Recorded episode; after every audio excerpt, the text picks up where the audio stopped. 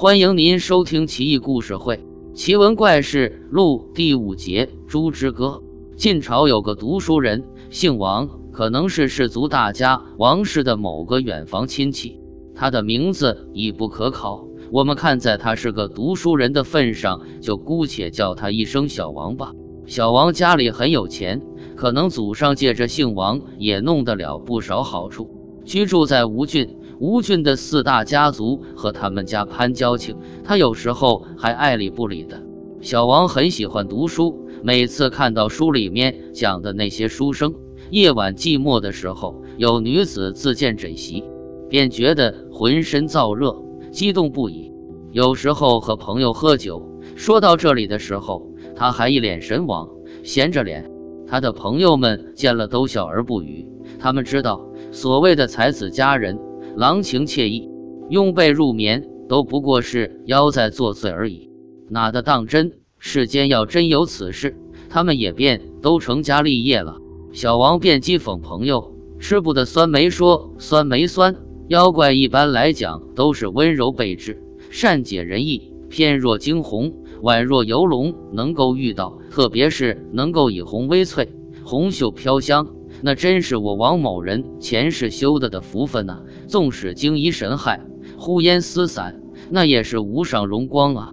朋友看他这样子，也就不再说什么。一个浪荡公子说：“要想艳遇什么的，待在家里可不行，云游四海才能找到，在家里是不会有的。”几个狐朋狗友听了，租了一条小船，决定立即去寻找古人说的那种巫山云雨。船行曲阿今安徽宣城，天暗了下来，于是他们靠岸歇息。河边的风吹着小王留在额边的那一缕头发，小王把头一甩，这一甩不打紧，小王看到了一个绝色美女站在岸边的堤岸上，真个是明眸善睐，罗袜生尘，沉鱼落雁，倾国倾城。见小王盯着她看，那美女还回头朝小王抛了个媚眼。小王顿时觉得浑身酥麻，眼冒金星。小王不能自已，叹道：“真是没有想到，天上的馅饼掉得如此之快。我王某真是太荣幸了。”立即下船邀请美女上船，准备了一些珍馐，什么阳澄湖的闸蟹、鄱阳湖的河蚌，还为美女沏上了阳羡茶。一边还介绍说：“此茶，叫阳羡雪芽，味道纯正。”气味芬香，最要紧的是要用这上等的紫砂壶，用玉女泉的泉水浸泡，再沏出来，是凡人尝不到的美味。今天沏给仙子您尝尝。那女子抿了一小口，然后点了点头。小王的手也开始不安分起来，眼睛开始在女子雪白的脖颈下那若隐若现的胸脯上瞄着。女子伸出葱白一样的手，勾了勾他下巴。他朝女子的脖子摸去，女子顺势倒在他怀里。小王的燥热开始加剧了。第二天早晨，美女依依不舍地和小王惜别，她的眼睛里泪眼盈盈。两人执手相对无言，像一对即将分别的相恋多年的恋人。小王和美女卿卿我我，海誓山盟了一阵子。送了一个金铃套在美女那白璧似的手腕上，说没有什么可以送给你，这个暂且做信物吧。两个人还交换了各自的住处，相约有缘再见。话说小王的几个哥们早已经听说了小王的奇遇，眼睛里面留下的只有羡慕、嫉妒、恨。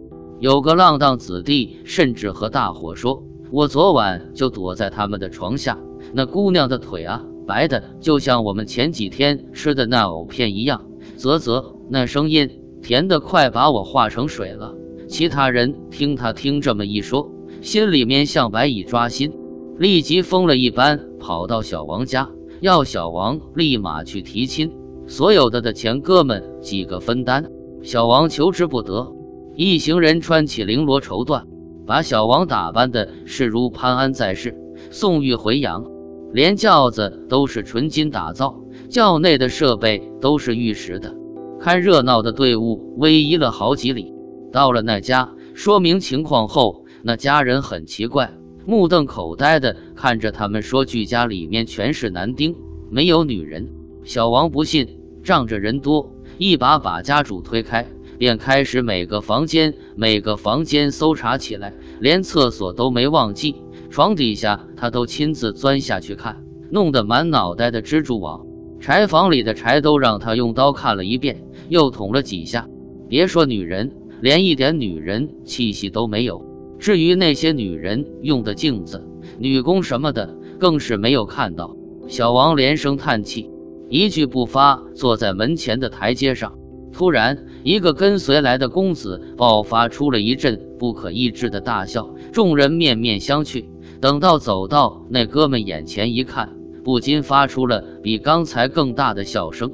有几个人甚至笑得跪在地上拍打着地。有几个笑得过猛，连连咳嗽；更有甚者，那个主人家那个家奴也太欺负人了，竟然笑得晕死过去。原来啊，那主人家里的那头母猪的前腿上绑着一只铃铛，金色的。母猪见有人来，一走动，那金铃就响起来，那响声听起来格外的刺耳。小王的脸红的像那山林里面猴子的腚，连忙跑出去。轿子也不要了，骑上自己的马，马不停蹄的跑了。后来怎么样了呢？我也不知道。我只想知道小王以后怎么面对他的那群弟兄。